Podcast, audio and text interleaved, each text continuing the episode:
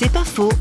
Avec le théologien Eric Fuchs, auteur du livre Le désir et la tendresse, parlons de valeurs spirituelles de l'érotisme et d'émerveillement.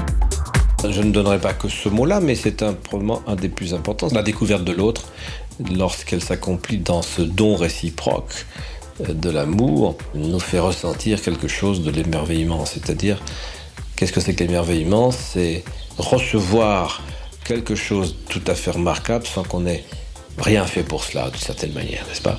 On est là et pourquoi est-ce que pour, toi, pourquoi moi? Enfin, c'est l'étonnement de tous les amants, n'est-ce pas? C'est de se dire, mais euh, j'ai rien fait pour. Parce que quand on fait des travaux d'approche pour, en général, c'est pas ça qui c'est pas ça l'intérêt, n'est-ce pas? C'est surtout euh, une stratégie don juanesque qui n'a pas grand-chose à voir avec l'amour. C'est pas faux, vous a été proposé par Parole.fm.